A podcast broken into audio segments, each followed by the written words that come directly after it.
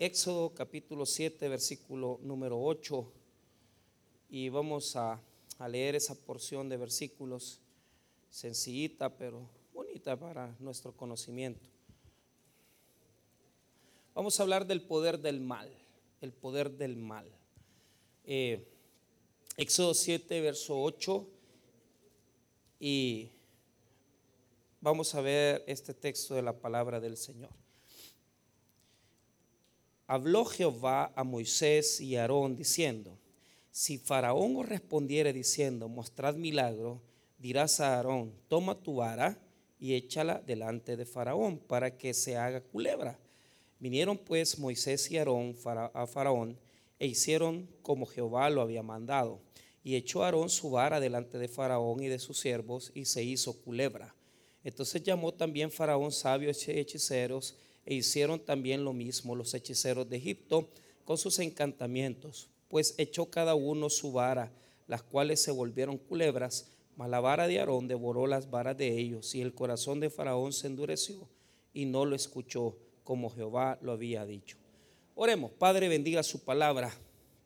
Oramos, bendito Señor, que puedas hablar al corazón de tu pueblo, que puedas usar al predicador y que puedas, Señor, ministrar nuestras vidas nuestras heridas, todas aquellas cosas, Señor, que en esta noche nos, nos duelen en el corazón. Te pido de todo corazón que puedas hablarnos. En el nombre de Jesús.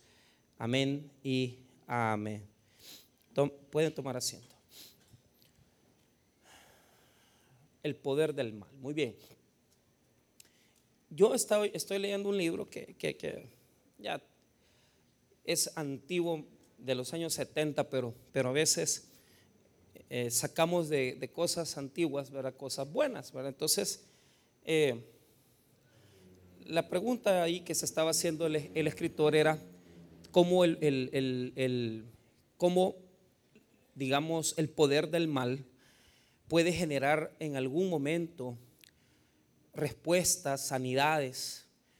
Y, y, uno se queda también un poco, ¿verdad? Eh, este, un poco sorprendido porque eh, de repente usted nota que tal vez una persona que, tiene mucha confianza en los métodos así, eh, digamos, en la hechicería, en la santería, eh, tienen respuesta, ¿verdad? En este viaje que hicimos, ¿verdad? Yo les comentaba que, estuvimos queriendo evangelizar a un, a un señor que tiene una llantería y y, a, mí me impresionó porque no es que yo sepa que, no sepa que, que digamos, ellos tienen esa devoción a, la Santa Muerte, ¿verdad? Pero, pero él, él llegó un momento, yo estaba con otro pastor y me y dijo, ya no me digan nada, pero muy respetuoso, yo no estoy bien, eh, yo soy devoto de la Santa Muerte, ¿verdad? Entonces, y, la tenía tatuada en un brazo y la tenía en un póster atrás. Yo solo había visto el tatuaje, pero no había visto el, el, póster. Y entonces, ¿y por qué sos devoto? Que a mí me ha hecho milagros, a mí me protege. Entonces uno pregunta, ok, ¿será que realmente la Santa Muerte puede proteger, puede defender, incluso puede hacer algún tipo de prodigio, alguna sanidad. Y entonces este tema de que el mal y el mismo enemigo tienen un poder grandísimo, la Biblia ya lo contempla. Esto, hermano, tenemos que entenderlo con claridad, porque el mal tiene un poder. Yo no se lo estoy acreditando. No es eso lo que vengo a enseñar. Lo que vengo a enseñar es el funcionamiento, cómo cómo el poder del enemigo, el poder de Satanás eh, se mueve, ¿verdad? Por lo menos alrededor de este texto bíblico, ¿verdad? Es sencillo. Entonces, establezcamos una premisa. El mal tiene un poder. Establezcamos una segunda premisa. El mal tiene un poder limitado. Limitado. ¿Por qué? Porque el poder ilimitado le pertenece al Señor. Entonces, desde ahí yo no puedo creer que el mal tenga un poder más grande que el de Dios. O sea, desde ahí partimos, ¿verdad?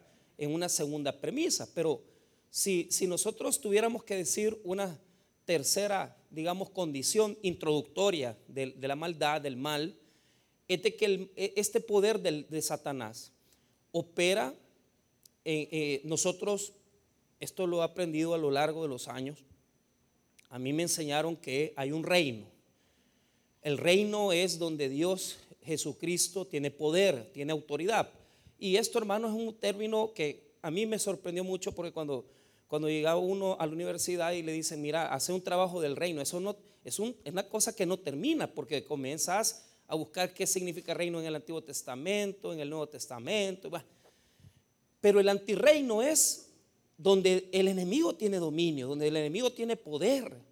Es decir, hay familias, hay hogares en oscuridad, en religión, donde el que domina es el enemigo y eso así es.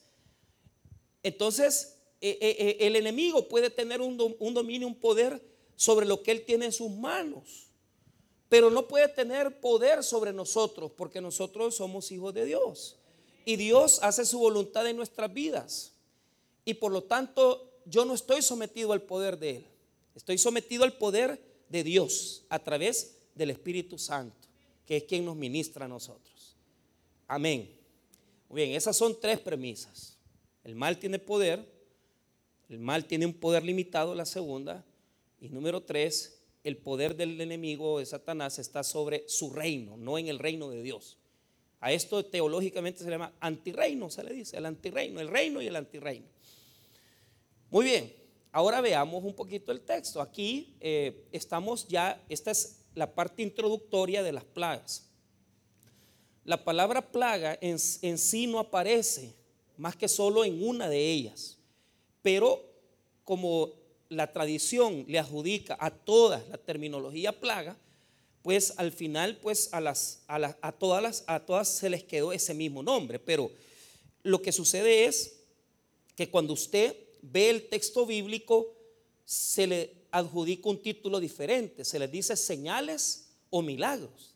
Entonces, solo una es a la que se le dice plaga. Entonces, pero pero claro, cuando usted lo, va leyendo suavecito, al final la tradición dijo, no, todas son plagas. Entonces, pero no es así. E, en el texto aparecen milagros, prodigios. Ahora, ¿por qué Dios se está deteniendo en este texto con el tema de Faraón? Porque después de esto que va a suceder en lo que vamos a predicar, usted va a ver un desenvolvimiento que va empeorando. ¿Por qué? Porque mire la primera plaga que viene, aunque ya lo dije, ¿verdad? Que aunque no está en el texto, le adjudicamos el término plaga, pero no lo son, ¿verdad? Pero son prodigios, milagros, pero usted llámeles como quiera. Mire el, 14, dice, la plaga de la sangre, ahí está la primera. Y después la plaga de las ranas en el capítulo 8, la plaga de los piojos 8.16, la plaga de las moscas 8.20, y así sucesivamente hasta la de los primogénitos, que es la más terrible. Tienen una progresión. Entonces, esta es la introducción al proceso de las plagas. Y me interesa que lo leamos porque ahí determinamos varios puntos importantes con respecto al poder del mal. Entonces, veamos lo, primero. Ya, ya Moisés, y lo explico rápido, ha recibido una vara. La vara de Moisés no se tiene que confundir con la de Aarón. ¿Por qué? Porque a Moisés Dios le dio una vara que se convertía en serpiente también. Veamos el capítulo 4, versículo 1. Entonces Moisés respondió diciendo, he aquí que ellos no creerán ni oirán mi voz, porque dirán, no te ha parecido Jehová. Y Jehová dijo, ¿qué es eso que tienes en tu mano? Y él respondió, una vara. Él le dijo, échala en tierra. Y él echó en tierra y se hizo una culebra y Moisés huía de ella. Entonces dijo Jehová a Moisés, extiende tu mano y tómala por la cola. Y él extendió su mano y la tomó y se volvió vara en su mano. Entonces, ¿cuál es la diferencia entre la vara del 4.1 en adelante y la vara de 7.8? La diferencia es que la vara de Moisés, Moisés la ocupó con dos objetivos. Uno, bueno, primero lo ocupó Dios para que Moisés tomara confianza, porque él, él estaba en una condición donde él no podía creer que Dios lo estaba mandando una misión a Egipto a liberar a su pueblo. Entonces le dijo, ¿qué tienes en tu mano? Y esa es una pregunta hermosa, porque cuando Dios trabaja con nosotros, fíjate que siempre nos pregunta, ¿qué tienes en tu mano? Él no necesita grandes cosas para comenzar con nosotros. Tal vez usted ha venido ahora divorciado, ha venido separado, yo, tal vez ha venido acompañado, pero destruido. Pero, pero cuando Dios le llama a uno y dice, mira, yo quiero llevarte, quiero ser, que me sirvas, no importa lo que tengas. ¿Qué tienes en tu mano? Entonces, tírala al, al suelo. Entonces, esa vara era para darle confianza a Moisés, porque Moisés decía, bueno, Dios me ha mandado, pero yo cómo voy a ir a donde a, Faraón y le voy a decir, mira, hay un Dios que me ha llamado. Entonces, la vara representa confianza, pero otra cosa, la vara se la iba a enseñar a las autoridades de Israel. O sea, la vara de Moisés era para las autoridades de Israel, no era para los enemigos de Dios. Entonces, esa es la diferencia. La vara de Aarón se va a presentar ante Faraón y la vara de Moisés se va a, presentar ante los ancianos de Israel e Israel para que creyeran en Moisés. Esta vara de Aarón es para los enemigos de Dios, para los enemigos de Dios. Vuelvo a repetir, la vara de Moisés es testimonial, de confianza para Israel, para que Israel viera, en Moisés es elegido. Pero la vara de Aarón es para los enemigos de Dios. Amén, hermanos. Muy bien, esa es la diferencia muy, muy clara ahí. Ahora, vayamos ahora un poquito al texto. Dios le dice a Moisés y a Aarón, vaya, ya vayan y cuando les pida Faraón un milagro, tiren la vara. Vean lo que dice capítulo 7, verso 8 y 9. Habló Jehová a Moisés y a Aarón diciendo, si Faraón os respondiere diciendo, mostrad milagro, dirás Aarón, toma tu vara y échala delante de Faraón para que se haga culebra. Muy bien. Mire lo que dice. Dice, mostrad milagro, dirás a Aarón, toma tu vara y échala delante de Faraón para que se haga culebra. Muy bien, aquí hay dos cosas en el texto. Primero, voy a ir, voy a ir lento porque me siento un poco mal y no quiero ir muy rápido. Lo primero es de que es un milagro, que es lo que yo le dije. Mire, Ahí dice, dice, mostrad milagros. es decir, son señales. Eh, eh, no, comienza como, como una condición de plaga como tal, sino que es señales prodigiosas a favor de, de probar esto. Ahora, ¿por qué Faraón le tendría que pedir un milagro a Moisés? Escuche, pregunta, ¿por qué Faraón quisiera pedirle una señal milagrosa a Moisés, porque lo que quiere Faraón es avergonzar a Moisés. Diga conmigo avergonzar a Moisés. Entonces, este es un método del enemigo que nadie lo mira. Yo, como vengo de la época de los 80, en donde en el tabernáculo hubo un día en donde el pastor fundador dijo, bueno, Aquí hay un montón de rockeros, aquí hay un montón de gente que le gusta el, rock pesado. Entonces dijo el pastor, vamos a quemar todos los que tengan cassette de Metallica, de Led Zeppelin, de, bueno, todas las cosas bien bonitas de los años 80. Entonces, van a quemar. Eh, pregúntele a Tony. Tony tenía, Tony Domínguez tenía eh, un montón de cassettes de música, de lo que usted se imagina. Y fíjese que fue una señal impresionante porque los comenzaron a quemar desde las 2 de la tarde y eran las 6 de la tarde y no se quemaban. Y el, fuego ardía, ¿verdad? los pusieron en un gran barril porque el pastor dijo que iba a hacer sacrificio al Señor. Y total que no se quemaba. Entonces, nosotros tenemos miedo de lo que se ve oscuro, de lo que es negro, de lo que, de lo que es metálico, de lo que es, ah, estos son adoradores de Satanás. Pero a eso yo no le tengo miedo. A mí, si usted me dice, mire, yo soy adorador del diablo, lo felicito, que le vaya bien. A mí eso no me da miedo. A mí me da miedo esto. Que el primer método del enemigo, de la maldad, es avergonzar a los siervos de Dios. ¿Qué es lo que quería Faraón al decirle a Moisés, saca la vara? O a decirle, pedirle un milagro. Lo que quería Faraón era que Moisés quedara avergonzado porque si él no podía, hermano, hacer un milagro ante Faraón, lo que iba a hacer Faraón es deslegitimar el liderazgo de Moisés y decir, este no sirve para nada. Este, este no tiene el poder de nadie. Ningún Dios lo ampara. O sea, el, e, el faraón es astuto. Faraón no es, hermano, es la representación del mal. Pero Faraón, hermano, no está diciéndole, mira, cantame una canción eh, oscura o, o sacame un símbolo satánico. No, la primera astucia que el enemigo tiene para con los siervos de Dios es avergonzarlos. Porque si Moisés no hacía un milagro poderoso, ¿sabe qué iba a pasar? Lo iba a poner en vergüenza y nadie lo iba a seguir ya como líder.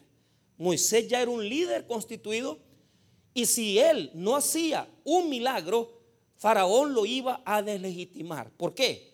Porque él también tiene sus culebras. Él también tiene serpientes. Y él tiene unos hechiceros que hacen milagros. Entonces esto es interesante. ¿Por qué?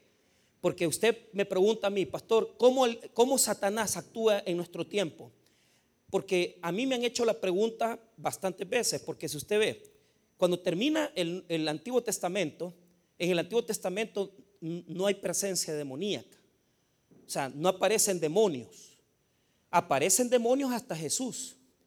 Y Jesús nos revela una pelea con el mal. Y ese es un punto teológico que muchas veces, pastor, ¿y por qué en el Antiguo Testamento solo aparece un espíritu que bajó? Pero, pero demonios así, categóricamente, no existen. Porque Jesús vino a revelar el poder del mal. Jesús sacó a la luz a los demonios. Pero ojo, ponga atención. En el tiempo de Jesús, la forma más fuerte que usaban los demonios era de posesión, poseer las personas. Y por eso usted ve que Jesús, ¿qué es lo que hacía con los endemoniados? Los liberaba. Amén, hermanos. Pero hoy ya no. Hoy ya no es la posesión la fuerza más grande del diablo. Y, y usted me preguntará, pastor, entonces, ¿cómo actúa en Occidente el diablo? Si usted se da cuenta, deme casos de gente que tiene presencia demoníaca. Hay, hay algunos, pero no hay muchos. ¿Y por qué? ¿Por qué no hay muchas gentes endemoniadas así? Porque ya no lo necesita. Si ahora, hermano, la tecnología, todo eso nos tiene dominados, nos tiene sojuzgados.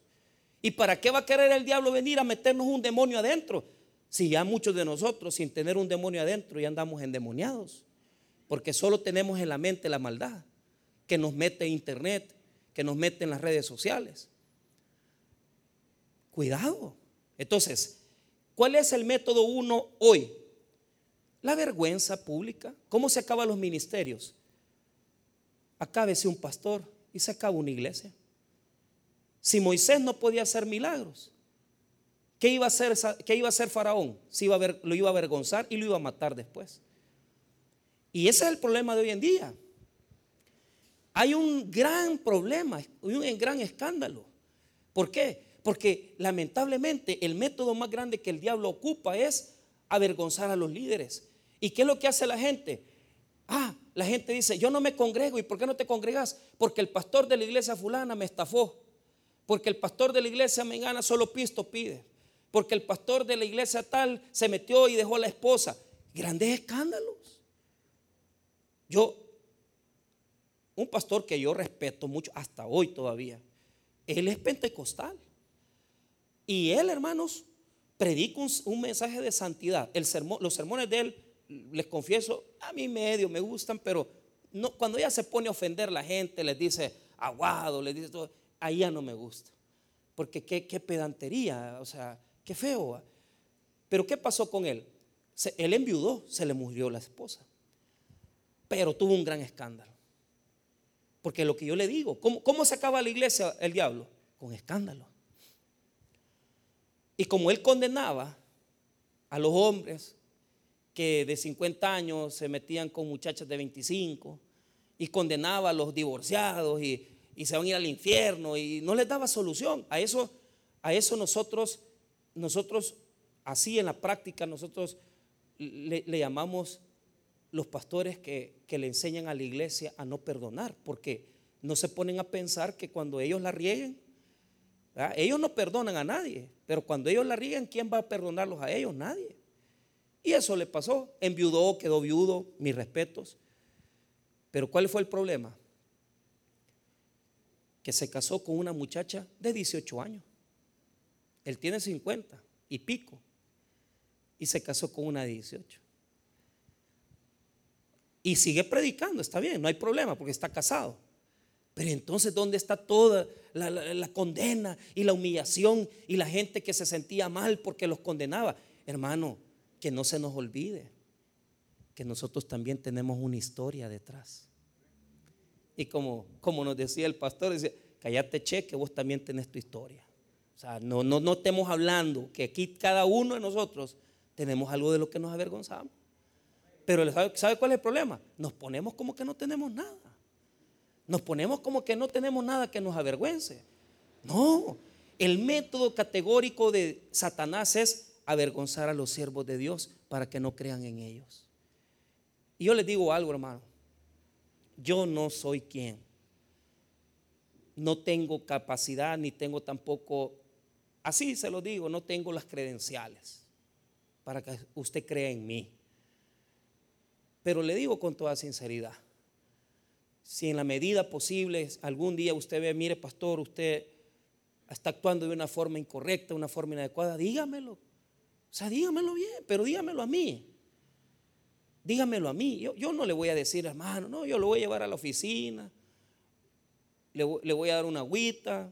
O sea, vamos a hablar, pues, pero ¿sabe cuál es el problema? creer que los pastores no cometemos errores y somos buenos y que no, somos malos, hermanos. Tenemos, tenemos familias difíciles, tenemos conductas difíciles, tenemos carácter difícil y hacemos cosas inadecuadas. Pero si usted me ve a mí en una cosa rara, dígamelo, hombre. Dígamelo, dígame, pastor, eso no me parece. Yo creo que usted está equivocado en eso. Dígamelo, yo lo voy a saber comprender. Y no me tenga miedo acérquese, dígame, pastor, esto no, no funciona. Pero ¿cuál es el punto? Moisés, si no hacía que la vara tuviera un poder o un milagro, pues simplemente nadie creería en él. Ese es un, método muy importante del enemigo. Ahora, póngame atención, vuelva a leer conmigo el, versículo número 9.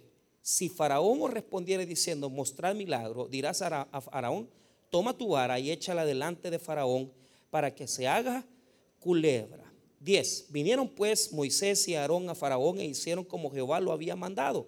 Y echó Aarón su vara delante de Faraón y de sus siervos y se hizo culebra. Entonces, esa palabra, diga conmigo culebra. En hebreo, la palabra, la palabra tamín, ojo, no es culebra, no es culebra. Y, se lo digo porque la palabra correcta para, culebra es esa palabra nasha, es, es nasha, no es tamín. Es, ¿Y qué es tamín, pastor? Esta palabra se traduce en el Antiguo Testamento de dos maneras, a veces de tres. Monstruo, dos, dragón y tres, el leviatán. Ojo, ¿Por qué lo digo? Vuelvo a repetir, la palabra para culebra no es culebra como se escribe en hebreo. Se escribe tanín en hebreo. En hebreo, culebra es nahas. Y esa palabra se ocupa para serpiente, pero la que ocupa aquí es monstruo, dragón o leviatán. Entonces, ¿por qué se lo digo? Poneme atención. Porque aquí está peleando el poder de Dios con el poder de Satanás. Los salmos y los libros proféticos revelan que cuando Dios liberó a Israel de Egipto, peleó contra una fuerza satánica opresora, una fuerza del diablo, una fuerza demoníaca. Y esto yo lo aprendí hace muchos años cuando escuché un sermón del doctor Armando Alducin, quizás hace unos 17 años escuché un sermón de esto. Y decía el Dusin que cuando, cuando, cuando Dios liberó a Israel, no era solo venir y sacar una esclavitud. ¿Por qué? Porque la esclavitud es una fuerza satánica. Hermanos, la esclavitud en todas sus condiciones es una fuerza del diablo. Entonces, tanto es esclavo como aquel que no tiene más que solo servirle a un Señor, como aquel que no le puede decir no al sexo como aquel que en esta noche está acostándose con una mujer casada. O sea, esa es esclavitud. Y eso es una fuerza satánica demoníaca. Eso es diablo. Usted no lo ve. ¿Por qué? Porque el mundo espiritual es el mundo donde se ve las cosas como Dios las mira. Entonces, usted no las puede ver. A esto, los grandes, eh, eh, eh, bueno, los científicos y los espiritualistas místicos del siglo XIX, XX y XXI le llamaron la cuarta dimensión. Es decir, la dimensión de lo espiritual. Si nosotros le pudiéramos ver el rostro al adulterio, si nosotros le pudiéramos ver el rostro, hermano, a la drogadicción, si nosotros le pudiéramos ver el rostro a, a, la falta, al, al embriaguez, al alcoholismo, ninguno de nosotros nos metiéramos en eso, porque esos son demonios opresores. Entonces, el tanín que aparece ahí es una culebra monstruosa.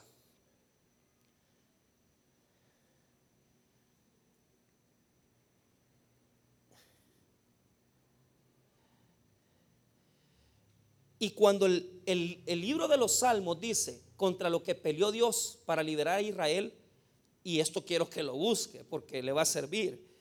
En el Salmo 74, yo no molesto muchas veces que vayan a buscar, pero oiga lo que dice el Salmo 74.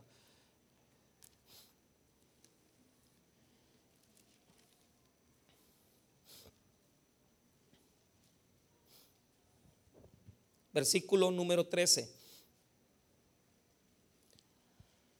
Dividiste el mar con tu poder, quebrantaste cabezas de monstruos, ahí está Tanín, en las aguas, maquillaste las cabezas de Leviatán, ahí está la otra palabra para, para dragón, para serpiente, y mire bien, y lo diste por comida a los moradores del desierto, abriste la fuente y el río, secaste ríos impetuosos, tuyo es el día, tuya también es la noche, tú estableciste la luna el sol. Entonces, el Salmo revela que Dios peleó en contra de las fuerzas satánicas para liberar a su pueblo.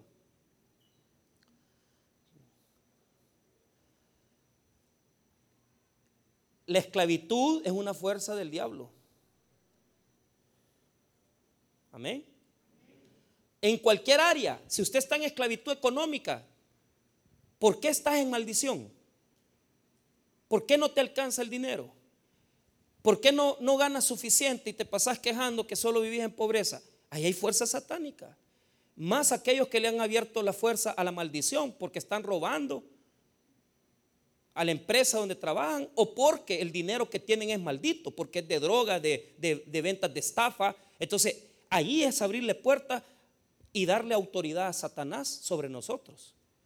O sea, cuando uno hace negocios ilícitos, o está metido en una condición, pierde la cobertura divina y el dinero que tú ganas no tiene la protección de Dios. Y eso, eso hermano, es que te estás hundiendo.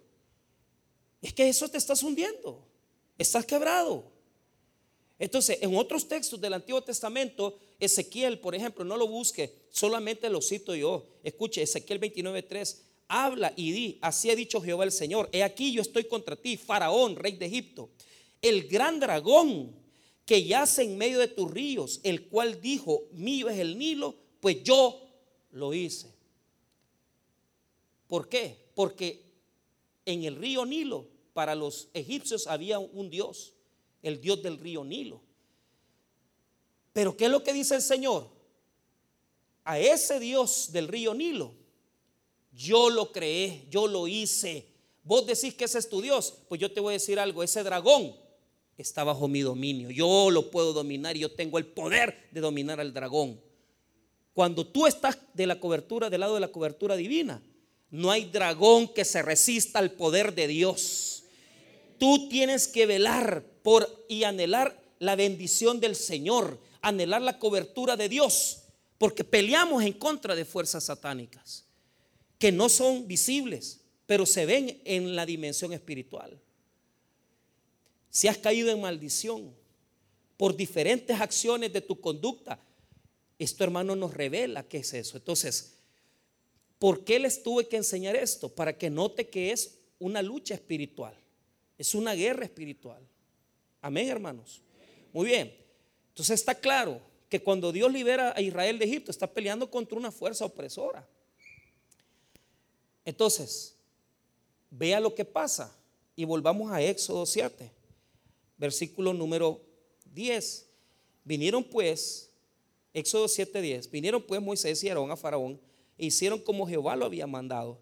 Y echó Aarón su vara delante de Faraón y de sus siervos y se hizo culebra. Entonces eso, se hizo, es una palabra que aparece como un monstruo. Es decir, ahí Dios está mostrando que Él domina el poder. ¿Por qué? Porque mira lo que va a hacer Satanás, el verso 11. Entonces llamó también Faraón sabios y hechiceros e hicieron también lo mismo los hechiceros de Egipto con sus encantamientos. Pues echó cada uno su vara, las cuales se volvieron culebras, mas la vara de Aarón devoró las varas de ellos. Entonces, ellos también crearon serpientes con varas. ¿Qué quiere decir el versículo? Quiere decir que el diablo tiene un poder. Ahora, ¿cuál es el área o cómo nosotros debemos discernir esto? ¿Cómo debemos de discernirlo? Bueno, vamos aquí. Fíjate que una de las grandes actividades del diablo, como lo dije, es avergonzar a los siervos de Dios para que se pierda la dependencia, para que se pierda el crecimiento, para que se pierda el desarrollo. Pero otro gran poder que ocupa el enemigo, y esto es una cosa que tenemos que notar aquí, poneme atención.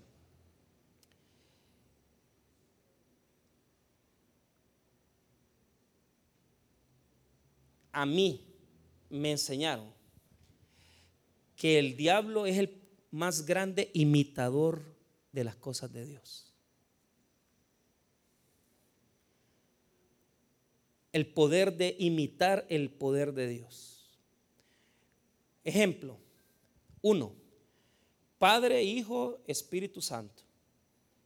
El Padre, su relación con el Hijo y, su, y su relación con el Espíritu. ¿Qué habla el Apocalipsis de la Trinidad satánica? el dragón, el falso profeta y el anticristo. El enemigo le gusta hacer imitaciones. Ahora, ojo, la pregunta que se hacen los estudiosos de este texto, y ojo que estudia Shields, estudia, o sea, a los más contemporáneos como Spurgeon, eh, eh, estudiamos a Matthew Henry, estudiamos desde comentaristas sencillos a los más grandes académicos. Todos rondan en, tres líneas. Uno, que esto era una imitación. Es decir, que los, que los brujos, estos, los hechiceros, agarraron las culebras y que en el Medio Oriente, cuando a una serpiente de este tipo se le aprieta la cabeza, aquí, ¿verdad? Se, se toda y parece vara. Entonces lo que dicen ellos es que que cuando se toca nuevamente la, vara, ya no parece vara la serpiente, sino que parece culebra. Ah, entonces, lo que están diciendo es que ellos llegaron con serpientes parecidas a vara y cuando las tocan y las tiran se, se, parecen ¿verdad? como serpientes. Y entonces, las líneas van, uno, entre la imitación como tal, dos, la simulación del acto, ¿verdad? Es decir, que ellos estaban simulando hacer lo mismo que hacía Moisés. Pero sinceramente, hermanos, oiga bien lo que le voy a decir. Oiga bien lo que le voy a decir. El versículo bíblico no dice eso. Estos hechiceros hicieron lo mismo que Moisés y Aarón. Es que el poder del diablo es así. Es por eso, y esa es, hermano, la línea que yo tomo. Es decir, que aquí no hay imitación, no, no, hay una simulación como tal. Es decir, no eran, no eran serpientes que parecían varas. No, hermano, eran varas que se hicieron serpientes igual a lo que hicieron Moisés y Aarón, era lo mismo. ¿Cuál es la diferencia? La diferencia es, oiga bien, la diferencia es que la vara de Aarón y Moisés se tragó a, él, a estas de los encantadores. Porque cualquier poder satánico no es más grande que el poder de Dios, porque el poder de Dios se traga el poder de la hechicería, se traga el poder de la santería, la brujería y todo tipo de maldad es tragada por el poder del Dios omnipotente que nosotros tenemos, hermano. Se los traga. Se los traga el poder del adulterio, el poder de la infidelidad, el poder de la fornicación. Todo está bajo el poder de Dios se los traga. Por eso el escritor bíblico no quiso usar Nahash, sino que utilizó Tumi para entender que se traga el poder de la maldad. Y, esto es poderoso porque la palabra tragar en Shields, Shields, o sea, es un erudito nuevo, antiguo testamentario, o sea, con grandes estudios académicos, dice que la palabra tragar se repite solo dos veces en, este libro. Una es cuando la vara de Aarón se traga las varas de los, a las culebritas de los magos. Y la otra es cuando Israel entra al Mar Rojo y dice que salió Israel y dice que el mar tragó a los ejércitos de Faraón, que el mar tragó a los ejércitos de Faraón. ¿Por qué? Echó a la mar quien los perseguía. Jinete y caballo echó a la mar, echado a la mar quien los perseguía. Jinete y caballo echó a la mar, echó a la mar los carros del faraón. Oh, oh, oh, na, na, na, na, na. ¿Por qué? Porque el poder de la muerte y del temor y del sufrimiento y de la esclavitud son echados al agua, al fondo del mar, porque el poder de Dios es diferente al poder del diablo. Aunque son iguales las serpientes, el poder de Dios es libertador y el poder de Satanás es opresor. El poder de mi Dios es libertad y el poder del diablo es opresión. Cuando una persona busca un hechicero, a un brujo, lo que está haciendo es oprimiéndose más con la culebra de la opresión. Y cuando un creyente busca el poder de Dios, está buscando el poder libertador del Señor Jesús. Son iguales, parecen, pero no lo son. Porque todo lo que viene de Dios es libertad y todo lo que viene de Satanás es opresión. Cuando una persona está en su corazón con grandes cargas, con grandes situaciones en su vida que no puedes cargar y siente, hermano, sus emociones reprimidas y siente que los problemas lo ahogan, tenés que tener en cuenta que la vara de Aarón es la vara de la libertad de Dios. Nosotros no podemos, hermano, podemos experimentar esas cosas, pero no podemos ser esclavos del miedo. No podemos ser esclavos de la opresión del enemigo. Somos libres en Cristo Jesús. Son iguales las dos serpientes, pero la serpiente que representa la serpiente de Aarón representa la libertad, porque el poder de Aarón y de Moisés era para libertad a la esclavitud de Egipto, y el poder de Satanás era para esclavizar. Entonces, pone atención, ¿qué fue lo que Dios ahogó en el mar rojo? Ahogó a los demonios, a los espíritus, que reforzaban la autoridad de Faraón y Dios los humilló porque el poder espiritual de Dios oprime, humilla al poder de Satanás. Siempre.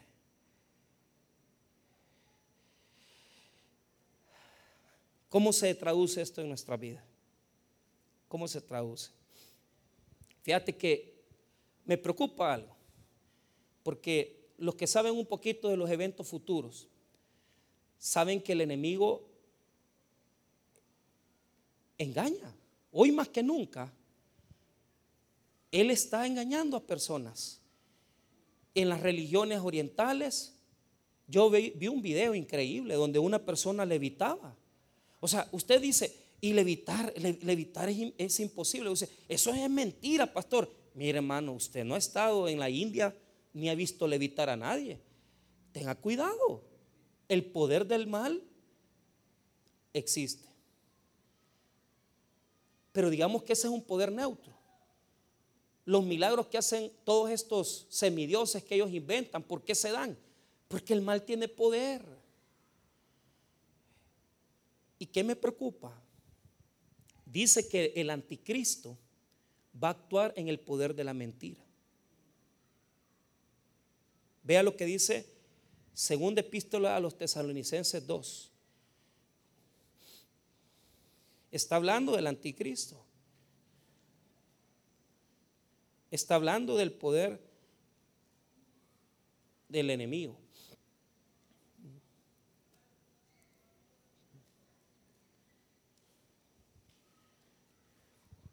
¿Lo tenemos? Está siempre, perdón, según Tesalonicenses 2, 9. Amén. Está hablando de el anticristo y del poder del anticristo en lo que va a obrar en estos últimos años. Estamos hablando de que este, este poder, algunos lo ubican en la, en la gran tribulación. Ahora, digamos que eso estuviera en la gran tribulación como los, los dispensacionalistas de hueso duro lo dicen. Pero, pero yo no me quiero quedar con eso, porque esta es una adjudicación del enemigo, de Satanás.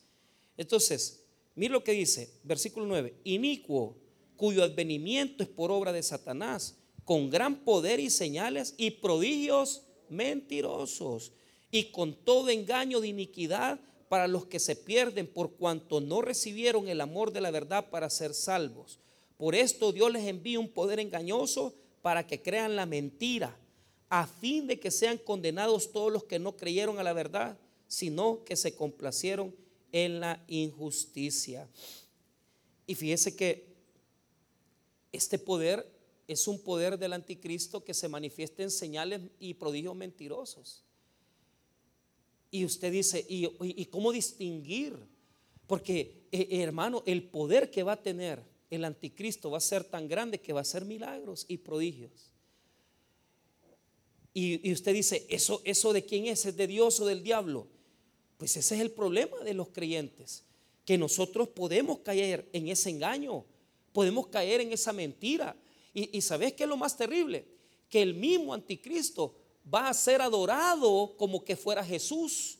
Por eso es que Mateo 24 exclama en varias ocasiones, que una de las condiciones que se dieron desde aquel tiempo hasta esta época, hermano, es el surgimiento de Cristos, de Mesías, de gente que va a decir, y, este es el verdadero Dios, este es el verdadero Mesías. Y la gente va a estar tan engañada y tan confundida que van a adorar a personas y le van a dar adoración a personas que no son el verdadero Dios, que es Jesucristo. ¿Y sabe qué es lo peor de todo? que quienes lo van a adorar son aquellos que no tienen el conocimiento de Dios. Porque un gran poder del enemigo, ¿sabe cuál es? Es mantener en oscuridad a las naciones y no darles el conocimiento de la palabra de Dios. Y mucha gente, hermano, no sabe nada de esto. Y cuando surja un hombre, una persona que diga que va a resolver los problemas políticos y los problemas de hambre, con que muchos ya tienen una afinidad por las cuestiones políticas y dicen esto y lo otro. No, hermanos, no tenemos que rendirle adoración a nadie más que solo a Jesucristo. El poder de Satanás es engañoso. Y cuando usted vea un milagro, aparente milagro, o vea una actitud, una acción, usted tiene que ponerla en duda. Porque Dios, hermano, tiene poder, pero el diablo también tiene un poder que es engañoso y puede llevar el corazón de muchos hasta quebrantarlos.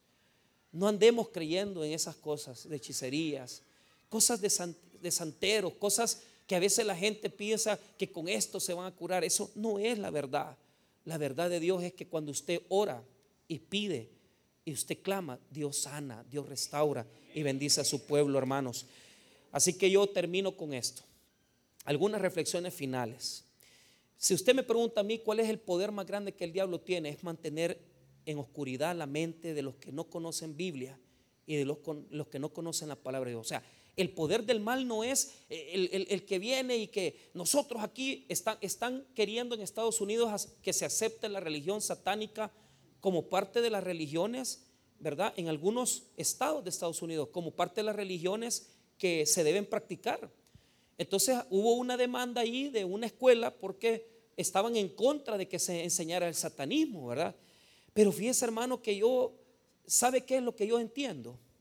Lo que yo entiendo, hermano, es que no tenemos que tener miedo al satanismo. Pastor, pero ¿qué está diciendo? Está diciendo que la gente que practica es que lo practiquen. ¿Cuál es el enemigo más grande que tenemos nosotros? Es la ignorancia de la palabra de Dios. Porque la Biblia dice, la luz en las tinieblas resplandece y las tinieblas no prevalecieron contra ella. Hubo un hombre enviado de Dios, el cual se llamaba Juan. Este vino por testimonio para que diese testimonio de la luz, a fin de que todos creyesen por él. No era él la luz, sino que para que diese testimonio de la luz, aquella luz verdadera que alumbra a todo hombre, venía a este mundo. La Biblia dice que Juan el Bautista era una lámpara, lugnos, pero Jesús es luz, es fos, es el origen de la luz. Cuando nosotros, hermanos, enseñamos a Cristo, llevamos a Cristo a la escuela, llevamos a Cristo a la policía, llevamos a Cristo a la Fuerza Armada, llevamos a Cristo a las calles, llevamos a Cristo a los parques, estamos llevando la luz de Dios. Si nosotros nos ponemos a perder el tiempo con que mire que estos que andan adorando, hay que la adoren. Mejor enseñemos a Cristo y saquemos a la gente de la oscuridad y las tinieblas ignorantes, porque no conocen que Jesús es Dios y eso, hermano, va a desatar un poder sobre nuestra vida grandísimo. Cierro. Entonces el poder más grande del enemigo es mantener a la gente en la oscuridad. ¿Por qué fueron a Faraón Moisés y Aarón? Porque dijo, le dijeron a Faraón, este es el poder de nuestro Dios. Y esa fue una forma de que se arrepintiera Faraón. ¿Por qué, hermano? Porque ¿por qué, ¿por qué comienza el texto con esa porción de versículos? Porque después todas las plagas que iban a venir sobre Egipto son públicas. Y lo que estaba haciendo Dios ahí es demostrándole a Faraón en privado que se arrepintiera de sus pecados y que reconociera que el verdadero Dios era el Dios de Israel. Pero ¿sabe qué, hermano? Faraón no reconoció el poder de Dios, el verdadero Dios de Israel. ¿Y qué pasó después, pastor? Dios lo avergonzó públicamente con las diez plagas. ¿Por qué? Porque primero Dios nos corrige en privado y cuando no entendemos y nos revelamos, nos corrige en público. ¿Qué quiere decir eso? Que si ahora a usted Dios le está llamando la atención con una serpiente, demostrándole que Dios es más poderoso que su adulterio, que su infidelidad, que lo que anda haciendo, Arrepiéntase, hombre. Porque ¿qué va a pasar después? Un gran escándalo, hermano. Y, lo, y lamentablemente aquello pequeñito que usted no quiso corregir, porque usted estaba metiéndose con una mujer de la oficina, porque usted estaba agarrando un dinero que no era suyo en la oficina, todo el mundo lo va a conocer. Porque esa es la forma que Dios tiene. Tiene misericordia de nosotros y nos dice, primero un choque, después te roban una cosa. Y vos decís, ¿por qué me pasó esto? Porque Dios te está hablando. Pero si no corregís tu actitud, vienen las diez plagas, que ya no van a tener en privada las cosas, sino que todo va a ser público y humillante y vas a sufrir vergüenza. Por lo tanto, si en esta noche reconocemos esto y no necesitamos, hermano, que nos pase algo más grande, humillémonos ante Dios y reconozcamos que el poder de Dios es más grande que el poder de la opresión del diablo humillémonos ante Dios y reconozcamos que Dios es poderoso y que sobre nuestras vidas solamente gobierna el Señor. Vamos a orar, hermanos.